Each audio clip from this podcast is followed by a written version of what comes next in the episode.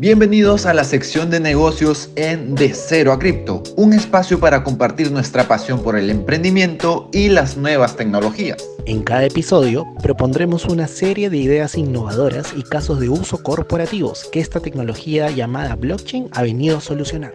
Somos Protocolo Cripto, Alain Gode y Francis Sanchine. Y los tres estamos listos para debatir, construir y sacarle chispas a cada episodio con tal de generarle valor a la comunidad en Latinoamérica.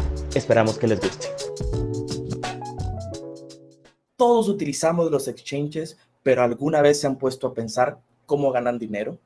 Porque esto es lo que vamos a conversar el día de hoy, hermanos. Así que, protocolo, Alain, ¿cómo están? ¿Qué tal? ¿Qué tal? ¿Cómo estás, Francis? Acá feliz nuevamente, una semana más en blockchain en los negocios, este sector tan importante que ya hemos superado los 10 capítulos, si no me equivoco, este nuevo sector que, que nos lanzamos en de cero a cripto. Más, mucho más de los 10 capítulos. ¿Cuántos? Ya ni idea cuántos capítulos iremos, la verdad. Y, este, y a todos los que nos están escuchando, igual los invito a que puedan calificar este podcast con cinco estrellas para que esta información llegue a muchas más personas, porque el día de hoy, como mencionaba Francis, vamos a ver un tema muy importante y es el modelo de negocio de los exchanges, de las casas de cambio enfocadas en criptomonedas. ¿Cómo estás, Alain? Bienvenido. Hermanos, un jueves más, un día más. Y hoy día sí es un temita que a mí me parece bien chévere que lo podamos tocar, porque es algo como dijo Francis, ¿no? Todos lo usamos, pero nunca nos preguntamos cómo ganan dinero. A veces podemos pensar que de repente nos liquidan y así ganan dinero, o otras formas, ¿no? Que las vamos a debatir el día de hoy. Así que yo traigo un par de informaciones que estoy acá, un par de alfas. Así que, ¿qué les parece si arrancamos con el principal? O, quisieran de repente arrancar con qué chains usamos nosotros, ¿no? Sí, sí, completamente de acuerdo, porque inclusive, o sea, por ejemplo, un punto interesante que ahorita se me viene a la mente es, cripto como tal, blockchain, recordemos que siempre ayuda al tema de romper las barreras de entrada en todos los sectores. Y los exchanges no son la excepción, porque recordemos que para una persona, una sociedad de personas aperturen un banco tradicional, se requería cierto número de permisos normalmente de acuerdo al, al, país en el cual se estuviera. Pero cuando apareció cripto, aparecieron los exchanges con una menor cantidad de permisos, muchos de ellos recién se están regulando y un exchange es esto, es un banco directamente que mueve únicamente criptomonedas, bueno, y monedas estables que están respaldadas en el dólar o en, euros o en cualquier otra moneda estable. Entonces es muy curioso cómo, viéndolo desde el punto de vista cripto, nuevamente rompió otra barrera, la forma fácil de comenzar a crear bancos con todos los, los servicios que existen, ¿no? Y ahora sí, respondiendo a tu pregunta, en mi caso, yo creo que el exchange que utilizamos por primera vez es el que más publicidad utiliza porque es el primero que lo llegamos a ver y decimos, oye, fulanito, no sé, Pepe, mi amigo Pepe, mi amiga Marta, están en cripto, pero yo no sé cómo es eso, yo no sé cómo se compra, cómo se vende. Voy a investigar y la nada te aparece un patrocinado, ¿no? Ahí arriba, y sale, compra, vende Bitcoin. Entonces, entramos porque uno no entra como que, ah, quiero utilizar blockchain, no, uno entra como que, quiero comprar, quiero vender, quiero jugar a la, a la ruletita. Entonces entras y te aparecen diferentes nombres, Binance, KuCoin, Coinbase, Kraken, etcétera, dependiendo del país. Entonces yo creo que es eso. En mi caso fue este Bit2Me, este exchange español, y luego me pasé a Binance, dato muy curioso. En, en tu caso, Francis, ¿cómo fue tu historia? E, en el mío, bueno, básicamente casi que entré por el trabajo cuando yo, yo recuerdo que ya en alguno de los episodios he contado un poquito cómo entré yo acá y si no, pues lo vamos a ir contando luego. Eh, pero yo entré al mundo blockchain justo por un trabajo, ¿verdad? Eh, que trabajaba directamente, no necesariamente para un exchange, porque creo que también esto vale la pena eh, mencionarlo. Esta aplicación con la que yo trabajaba se conectaba a un exchange, era, obtenía la liquidez de un exchange, ¿verdad? y lo que tenían era una aplicación centralizada en la que uno podría venir y, hacer la compra y venta de diferentes criptomonedas. Y esa fue la primera que utilicé. Sin embargo, ahorita lo que hice, lo que empezamos con la intro, fue ver cuáles son las aplicaciones y los que tengo instalados, porque básicamente yo las uso, yo uso todas, he probado muchísimas. Y, principalmente también por recomendación o, o, de alguna manera por lo que me sale y las que están disponibles, como bien dices, en nuestros países, porque muchas veces a mí me gustaría a veces utilizar algún exchange que tiene algo que me llama la atención, algún producto dentro, pero no está disponible para mi país. Eh, yo uso mucho Coinbase, uso, eh, uso, perdón, uso Binance también y en su momento eh, usé un poquito de Kraken, ¿verdad? Eh, pero me, me, he mantenido más, hoy por hoy, si me preguntan, yo que no soy del trade, el más trader de los tres que estamos acá, la aplicación que más utilizo para mover criptomonedas sigue siendo Metamask. Pero es, está curioso, está curioso porque creo que todo esto también depende de lo que busque el usuario y a medida que se va educando más en este ecosistema, vas a ver qué usar y qué no. De repente tú usas MetaMask porque no tienes la necesidad de tradear y has encontrado otra manera de poder transferir dinero de un lugar a otro. Mi historia es un poquito más larga, la voy a tratar de resumir. Ustedes saben que yo soy medio anticucho, medio antiguo en este ecosistema. Yo he pasado por varios exchanges. Hubo una época donde, digamos, los grandes como Coinbase o Binance no existían y existían, por ejemplo, los exchange Bitres y Poloniex, que eran como los primeritos. Y ahí incluso no existían las monedas estables. Entonces, cuando tú querías refugiarte contra el valor de la volatilidad de las criptos, tenías que cambiarlos a dólares. Entonces, era todo un tema. Y esto, ¿por qué les cuento esto? Porque sí se ve una clara evolución en todo este tema de los exchange. ¿Qué pasa? Otro problema que antes existía con las casas de cambio era que los precios de los activos que estaban dentro de estos exchanges eran diferentes en base al, país donde estaban. Eh, por ejemplo, nosotros podíamos tener Bitcoin a 500 dólares y en otra parte del mundo había otra casa de cambio que la tenía a 800 dólares y en otra parte del mundo a 1200 dólares. Y de hecho, Sam Backman, que fue el, creador de FTX, una de las cosas de cómo generó tanto dinero fue aprovechándose estas diferencias haciendo arbitraje. Compraba en uno, vendía en otro, compraba en uno, vendía en otro. Hoy ya no se puede, es muy complicado, muy difícil, pero para que la gente sepa también, los exchanges se basan en un precio, eh, digamos, propio solo que existen ya tantos bots y medios para automatizados en este, ¿cómo se llama? Los automated, los automated market, market makers, disculpen, que son los, los hacedores de mercado, disculpen acá el, el, francés, este, que son las personas que regulan el precio constante para que ya no haya tantas diferencias, pero aún así, la, digamos que la base de todo esto es la liquidez, o sea, ¿por qué sobrevive una casa de cambio y otra quiebra o, fue, ¿no? Es porque no tiene liquidez, que se resume en gente, en gente y en volumen de venta, ¿no? Si imagínate que tú eres, un cambista que está en la calle tratando de cambiar soles a dólares o, dólares a soles o, o la moneda que esté en tu país, pero no tienes ningún cliente entonces no vas a ganar absolutamente nada.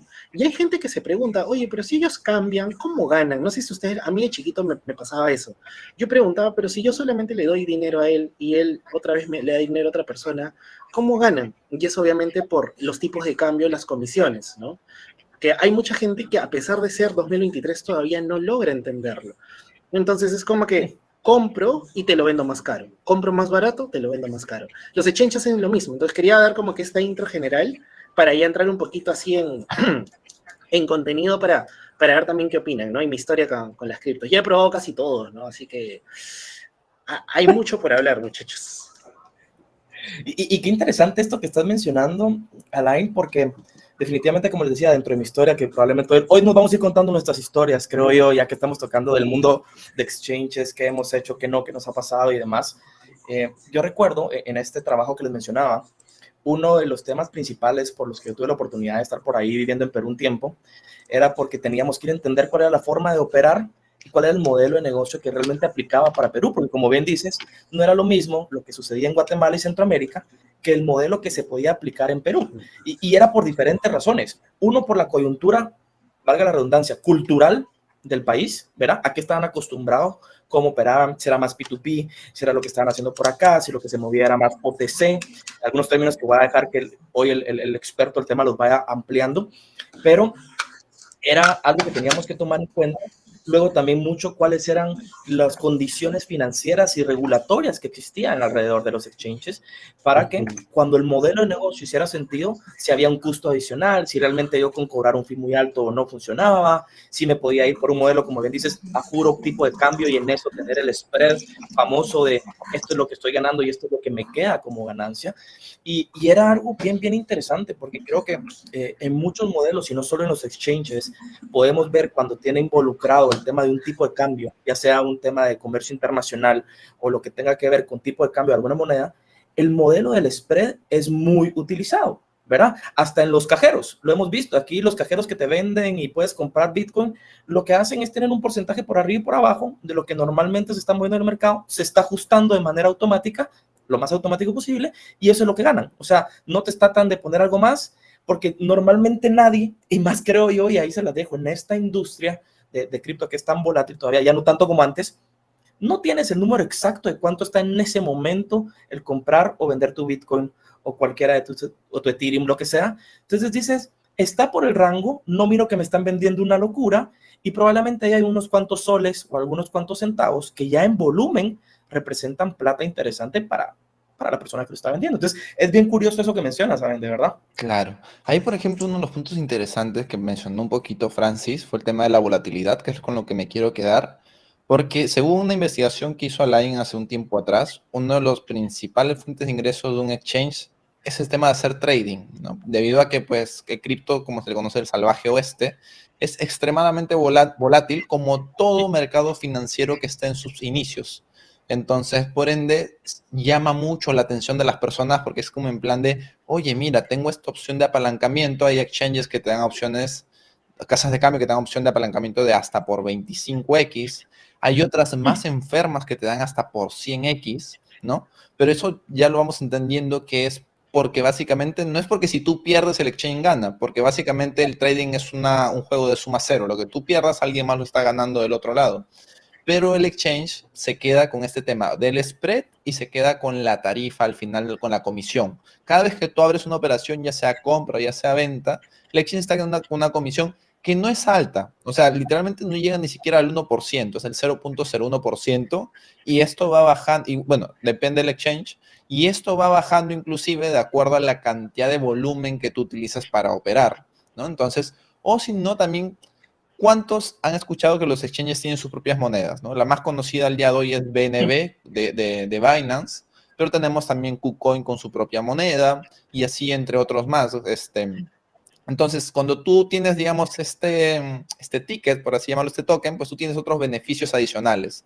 Pero claro, tú le estás dando liquidez al exchange, ¿no? Para que pues, pueda hacer determinadas otras cosas. Puede colar, el exchange puede agarrar esta moneda propia y lo puede colocar de colateral y puede pedir préstamo en dólares, digamos, ¿no? Entonces, puede hacer infinidad de, temas por ese lado. Pero el punto al, al, que iba aquí por el tema de, trading, ¿no? Es cómo el exchange consigue mayor volumen. Porque, digamos, a Alain yo creo que ya no le sorprende tanto la volatilidad. Alain lo ve la volatilidad y dice, ah, ya, o sea, ya está, ¿no? O sea, me da igual. De repente a Francis y a mi persona nos sorprende un poquito más que Alain, pero mucho menos del que está ingresando o que ingresaba hace seis meses, cinco meses. Entonces, yo creo que parte del negocio de, estas plataformas es traer nuevos clientes. ¿no? Porque básicamente son los que están constantemente abriendo y cerrando trades porque o perdieron o porque ganaron. O sea, literalmente el nuevo abre trades o porque gana y quiere seguir ganando o porque perdió y, quiere recuperar lo que perdió. Entonces, hace poco yo le envié a, este, a Line unos videos de una influencer argentina, por ejemplo, que es... que no eran prohibidos, ¿verdad? No, no, esta es una plataforma abierta. Entonces, seria, por este, favor dijo influencer argentina, videos y, no sé. Es que Francis acaba de venir de Argentina, solo diré eso, nada más. iba, iba, iba a decir por lo mismo. Pero bueno, la cosa es que este influencer tiene 5 millones de seguidores y no tiene nada que ver con cripto. Es una influencer, pues, que sube su contenido de entretenimiento y X, ¿no? Humor, X. Pero claro, ya Binance en este caso está contactando con ella porque tiene alcance a nuevos usuarios. O sea, los exchanges ya no están buscando gente que está en cripto, busca gente nueva, porque claro, les va a parecer todo nuevo, que la volatilidad, que pueda hacer mucho dinero, que tenga una gestión de, de, riesgo de capital pues completamente nula, información financiera completamente nula, entro al casino a hacer mi apuesta de una vez, ¿no? Y mientras que más apuesto, tengo más beneficios, pero realmente mi dinero pues se está yendo si no, si no lo gestiono de manera correcta. Entonces es muy interesante cómo comienzan a aparecer esos modelos de negocio. No estoy diciendo que el exchange sea malo, el exchange es un modelo de negocio que te va a servir siempre y cuando sea, sepas utilizarlo responsablemente, así como un banco. Hay gente que puede detestar el banco, ¿no? Como Align, por ejemplo, y hay gente que la puede amar, ¿no? Disculpen a las autoridades presentes escuchando esto, pero es parte de toda la conversación. Y, y, yo solo quería dejar a Line ahorita pronto con lo que dices, porque justo venía pensando en, dentro de los modelos de negocio, esto tiene mucho que ver y, ahí seguro Line nos va a ir ampliando, es, el banco lo que hace es, yo le decía, aquí en Guatemala le decimos jinetear o es gestionar el dinero que tienen disponible, ¿verdad? De los depósitos a la vista, por así decirlo, de, manera muy macro, inicial y básica. Básicamente lo que estás diciendo es eso, o sea, el exchange también viene y gana mucho de cómo mueven sus piezas con el dinero que tengan, tomando en cuenta el comportamiento que va a tener sus usuarios, que es otro tema que estabas diciendo. Si el usuario lo va a estar retirando muy rápido o no, si lo quiere cambiar, etcétera, es, es donde empiezan a jugar todas estas, estas piezas del rompecabezas del exchange y me parecía muy, muy relevante lo que estás diciendo de los nuevos usuarios y de los productos que se han metido a innovar también dentro del modelo de negocio de los exchanges. O sea, yo no sé si contaría como tal, pero podemos sumar otro más al que dijiste, el tema de Coinbase con su propia eh, blockchain dentro de, dentro de Base como tal, para decir, ahora tengo otro modelo o otro producto, subproducto, como los bancos tienen mil y un productos, que me va a generar ingresos, ¿verdad? Eh, de alguna manera. Entonces, ahí te la dejo, Alain. Uy, tengo mucho por decir, amigos, en verdad. ¿ah? Pero que, a ver, ustedes me van ordenando las ideas, porque ahora sí, ya con todo lo que han hablado, ya se me prendió el foco.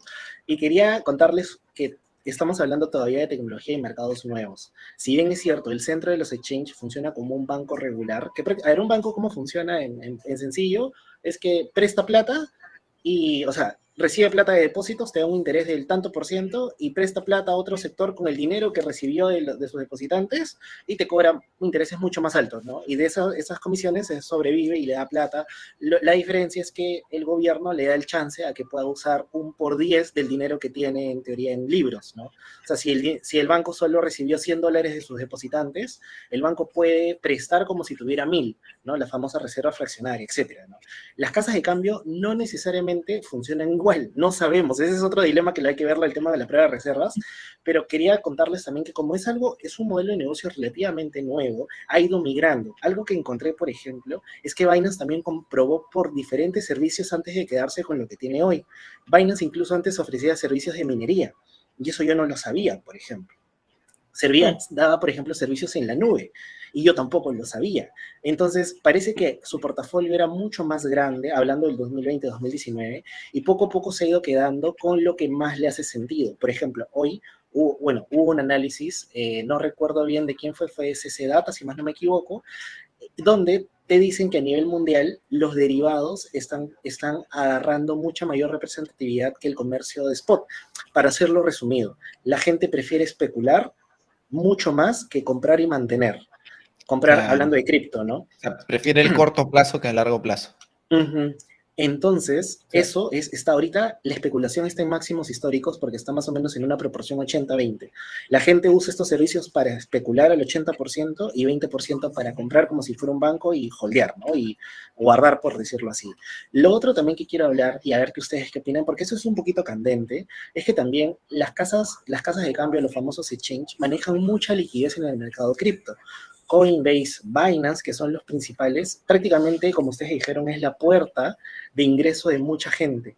Y ellos, al tener tanto dinero y al saber, porque estamos hablando de que todo es transparente aquí, este, pueden ver las personas dónde han comprado, dónde han vendido y también cuando especulan. Cuando especulan pueden saber si la mayoría de gente está apostando al alza o a la baja y lamentablemente hemos visto casos de eh, movimientos fraudulentos del mercado, manipulación e incluso lo han aceptado ante, tribunales y cortes supremas en algunos países. Entonces, entramos en un debate que si bien es cierto, su modelo de negocio son tarifas per se, pero hemos visto cómo han probado diferentes cosas y han ampliado lo que ustedes han dicho, ¿no? A diferentes sectores.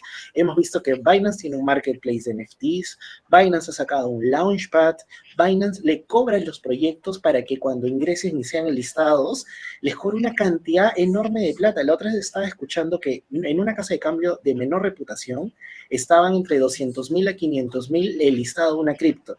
Entonces, imagínense en Binance cuánto debe costar eso, fácil el millón de dólares, ¿no?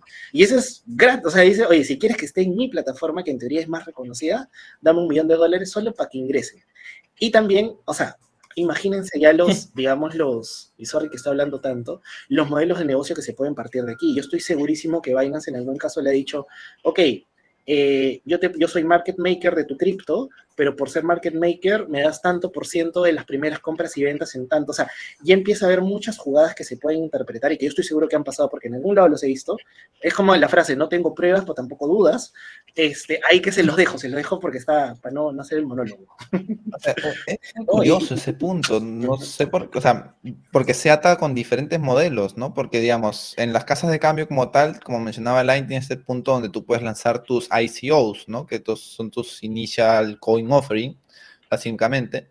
Y claro, imagínate que el proyecto pues, es un proyecto exitoso y jala mucha atención del público, hacen sold out, y luego de eso el público dice, ok, ¿y ahora dónde vendo? O sea, ¿dónde vendo estas monedas que acabo de comprar?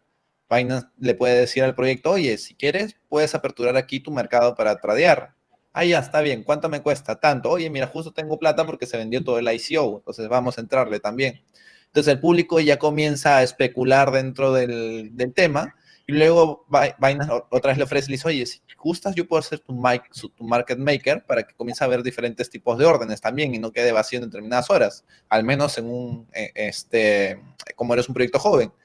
Y entra nuevamente otro servicio adicional, ¿no? Entonces, este, y si esto se mantiene con la ayuda de la comunidad, pues Binance comienza a cobrar también por los fees. O sea, al final es un tema que vas, digamos, como mencionabas en un inicio, no son las grandes tarifas que te aplican, sino es por el volumen que te está lanzando. Entonces es muy interesante cómo funciona ese tipo de empresas y pues desde mi punto de vista realmente han sido visionarios los que se han lanzado, los que se lanzó, digamos, Armstrong, que es el de, el de Coinbase, literalmente hay un video donde él está en una feria de tecnología junto a otra empresa, creo que era Ripple, en un puesto decía Coinbase ahí con una pancarta nada más y era sus primeras veces que estaban lanzando el exchange Está este CZ muy joven también cuando recién estaba lanzando Binance de a poco, ¿no? Entonces, este, literalmente se, lanzaron a un mundo en el cual nadie sabía qué iba a pasar.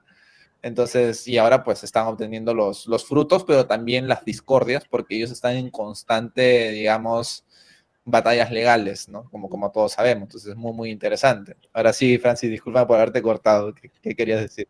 No, no, no, no, te preocupes. A, a, mí lo que me, traté de empezar a hacer un poquito la mate, lo que decías, Alain, y es desde la perspectiva justo de un business dev, eh, ahorita tengo un proyecto en el, que justo nos están pidiendo, es cómo logramos que se pueda enlistar una stablecoin en diferentes exchanges en la región, ¿verdad? Ese es el proyecto que estamos persiguiendo. Y, y es bien curioso esto porque cómo lo conviertes también en rentable, ¿verdad? O sea, imagínate que, que el end goal sea siempre estar, por ejemplo, en Binance, ¿verdad? O por lo menos en los top 5 eh, exchanges que estamos viendo que sabemos que funcionan a nivel global o en la región es un montón de plata de inversión que va a depender luego de todo lo que puedas hacer alrededor de transaccionalidad, de atraer usuarios, que lo hemos estado diciendo, porque si no esa plata se queda ahí, se la diste al exchange, le metiste mucho dinero en sus bolsillos, pero tú como proyecto, como token, como stable, como lo que quisiera que, que pueda venir relacionarse con un exchange, tienes que encontrarle la manera de cómo regresarlo. Y muchas veces, y esto es lo interesante, que creo que no hemos tocado ese tema, cuando es un exchange centralizado, no tienes un poder de voto para poder decir qué pueda pasar y cuál es la estrategia en la que esto pueda llegar también luego a evolucionar. Entonces, te vas a regir bajo las condiciones y las políticas que tengan de, de market makers, de cómo sea cada exchange, y decir, tengo que ser muy estratégico a la hora de venir y meterme con un exchange para que mi proyecto sea rentable, ¿verdad? Porque he visto proyectos bien, bien chiquitos. Hay uno por ahí en Perú, ¿verdad? Que, en su momento querían listarse con, con Binance y, querían que fuera de casi que ad honorem. Y, justo dices, pero te voy a poner a los ojos de millones de personas, ¿verdad? O sea, tener la plata para invertirlo y pagarlo y para aguantar a que luego tu moneda no se vaya a caer, ¿verdad? Porque, o sea, no puedes venir y entrar y a ratito decir, chao, me fui. Y, y yo no sé, seguro entre las investigaciones de Alain a estar ese dato, estoy casi seguro. ¿Cuántos, ¿Cuántos se enlistan y salen de exchanges famosos? O sea, ¿cuántos aguantan? ¿Cuántos proyectos o tokens aguantan dentro de los exchanges famosos? Esa es una pregunta que me salió ahorita. O sea, ¿qué tanto realmente les es rentable y les funciona el enlistarse con los exchanges famosos o prefieren entrar con los más chiquitos? Claro.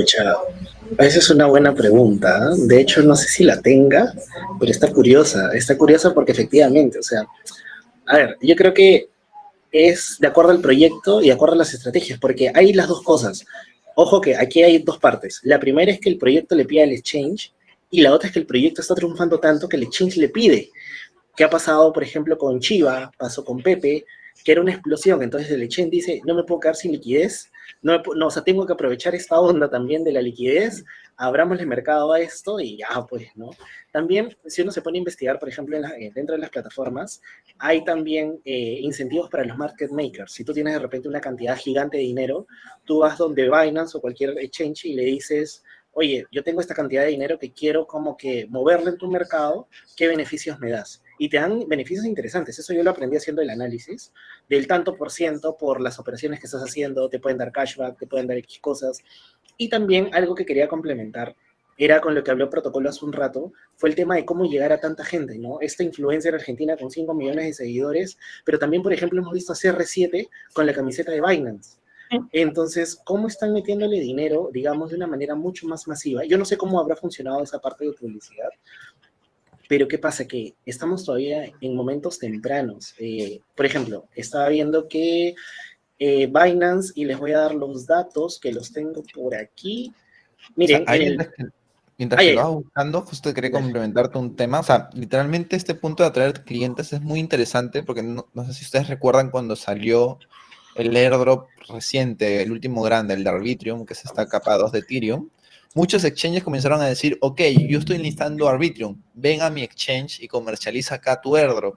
O sea, literalmente era en plan de, no tienes cuenta, créate una cuenta en este periodo, fondea X 100 dólares, solamente crea tu cuenta, y si te da un bono de 25 dólares, pero literalmente como, claro, como Arbitrium fue un, un, airdrop que se anunció tanto, eran varios usuarios que habían ganado este punto, entonces era una comunidad tan grande que todos los exchanges estaban peleando para que se creen cuentas nuevas en sus plataformas y les daban recompensas o menos fees o que lo iban a enlistar este, minutos antes, segundos antes, etc. Entonces es muy curioso cómo siempre se pelean por, por, por esta cantidad de clientes nuevos. Es cierto. Alain, y, ahorita que estamos hablando de clientes y, como de todas estas tendencias, ¿cómo has visto tú justo uno de los, a ver, una de las fuentes de ingreso también principales, además del trading que puedan hacer, hemos hablado del tema de los fees, o sea, los famosos fees de entrada y salida, ¿verdad? El ramp in y ramp off, de, de, que muchas veces cuánto me cuesta entrar a un exchange para comprar y, o cuánto me cuesta salir, o cuánto me cuesta tradear, que son como las acciones básicas que existen dentro de... Eh, ¿Cómo has visto tú o, cómo has visto? Yo tengo una perspectiva de que la tendencia es que cada vez los fees son más odiados por las personas, ¿verdad? O sea, se siente hasta incómodo cuando dicen, te cobro un 2% por salir de, de, tu plata, de tus ganancias, que dices, brother, pero yo lo hice. O sea, no hiciste vos nada más que una plataforma. ¿Cómo, has visto esto? Es una buena pregunta. A ver, yo creo que hay varios casos. Eh, estás los exchange que te dicen, te voy a cobrar tanto fee, y están los que te dicen te cobro cero fee, pero el precio es un poquito más alto, lo que hablamos al inicio, ¿no? Que es el spread. Entonces, te lo maquillan de una u otra forma. En el caso de Binance, si se dan cuenta, también es parte de su modelo de negocio el que use su propia cripto. Hemos visto, bueno, justo coincidentemente el día de hoy que hemos grabado este episodio, hemos visto cómo su cripto llamada BUSD, su cripto estable, este, pues la van a pausar retiro, van a pausar, digamos, todo su, esquema de emisión y ahora están promoviendo otra cripto estable que se llama FSUSD. Todavía no voy a entrar en detalles porque no he investigado absolutamente nada del tema, pero también tienen su moneda BNB. Y ellos te dicen, si tú usas mi moneda, o usas tales monedas o usas tales cosas, no te cobro comisión. Entonces, creo que al final es un negocio tras el negocio, porque no hemos hablado del negocio de las stablecoins que tienen Binance, por ejemplo. No hemos hablado de lo que factura con BNB. Creo que ese, es ese otro mundo que quizás hablar de eso sería un episodio más. Pero algo que sí quería contarles es que de cara a la cantidad de, de comisiones que cobran, estaba sacando la cuenta, y miren, en el 2021 el pico máximo de que lo que pudo hacer, de, lo que la gente tradeó en Binance fue 76, 76 mil millones de dólares, solamente en 24 horas, imagínense. Pero si ven el avance, en el 2017 solo fueron, solo fueron 3 mil millones.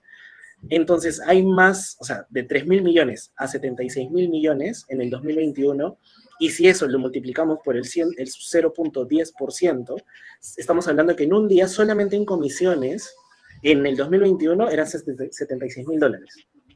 Lo estoy sacando. Hoy, honestamente, yo creo que se están haciendo 76 mil dólares cada, tres horas o cada menos.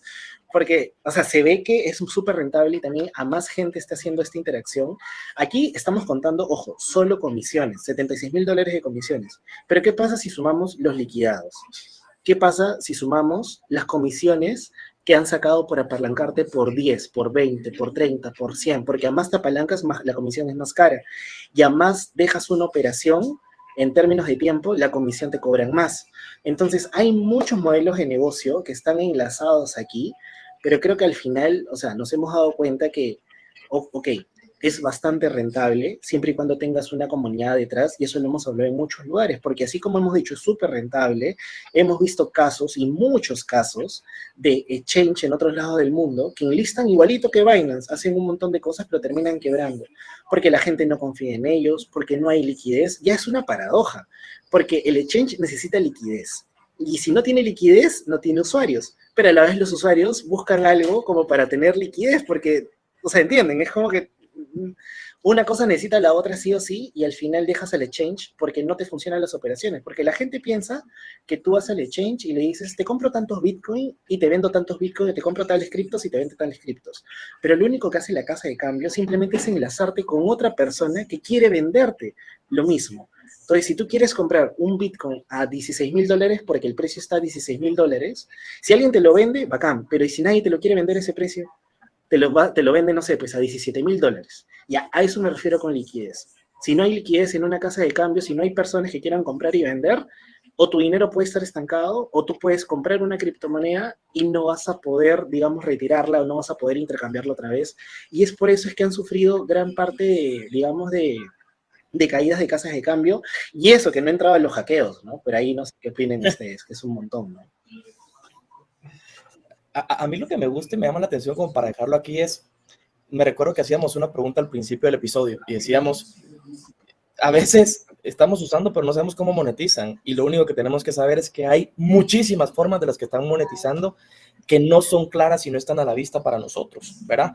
Muchas veces las claras o las más obvias son algunas de las que hemos estado mencionando, pero también hemos mencionado algunas otras que suceden tras bambalinas que suceden desde el lado de la infraestructura, que suceden desde el lado del alquiler hasta cualquier tipo de, de, a ver, de seguridad, lo que sea, detrás del exchange que le está ofreciendo a alguien un servicio o un producto por conectarse a lo que ellos están haciendo a través de la base usuarios y transacciones.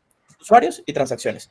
Y, y muchas veces, eh, por eso creo que a veces se convierte hasta complejo cuando, cuando proyectos, porque me salió ahorita una pregunta, uno quiere venir y decirle, mira, te ofrezco este stable, es una nave, es buenísima, tiene capital, eh, no se cae, la gente la está empezando a utilizar.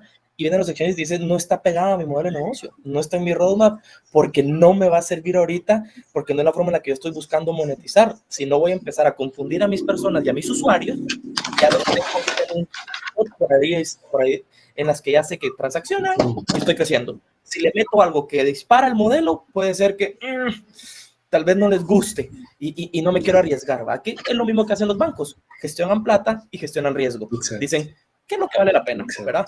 Exacto. eso y también gestionan datos, porque recordemos que cada cliente pues tiene su propio portafolio, influenciado o no, tiene su propio portafolio, tú puedes ver cuán influyente es cierto mensaje, ¿no?